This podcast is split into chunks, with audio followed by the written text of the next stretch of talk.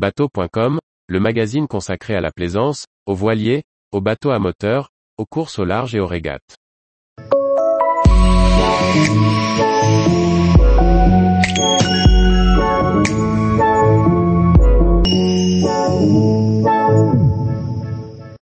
20 points à ne pas négliger lors de l'hivernage d'un bateau fluvial. Par Olivier Chauvin.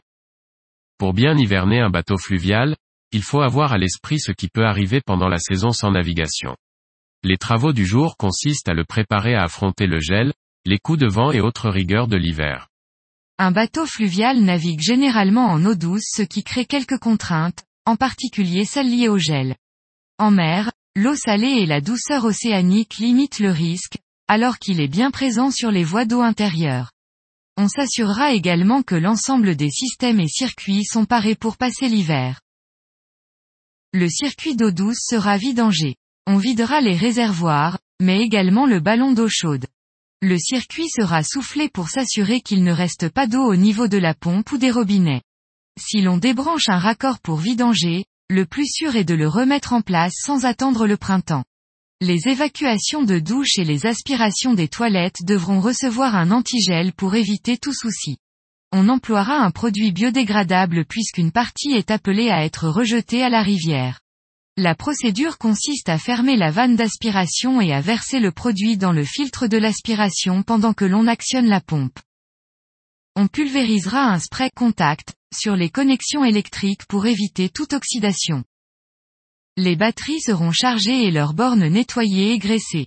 C'est le moment de compléter le niveau d'électrolyte pour celles qui le nécessitent. Pensez à retirer les piles de tous les appareils qui en contiennent pour éviter les fuites d'acide.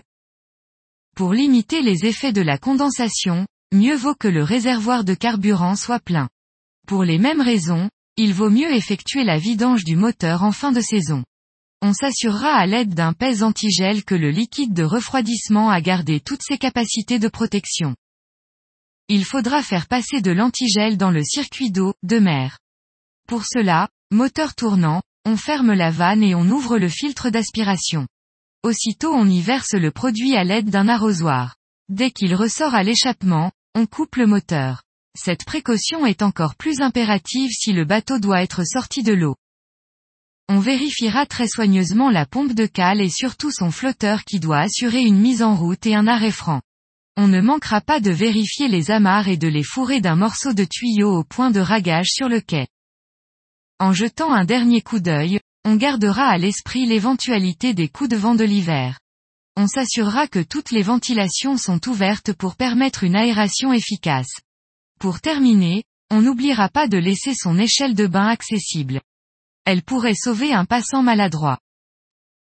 Tous les jours, retrouvez l'actualité nautique sur le site bateau.com. Et n'oubliez pas de laisser 5 étoiles sur votre logiciel de podcast.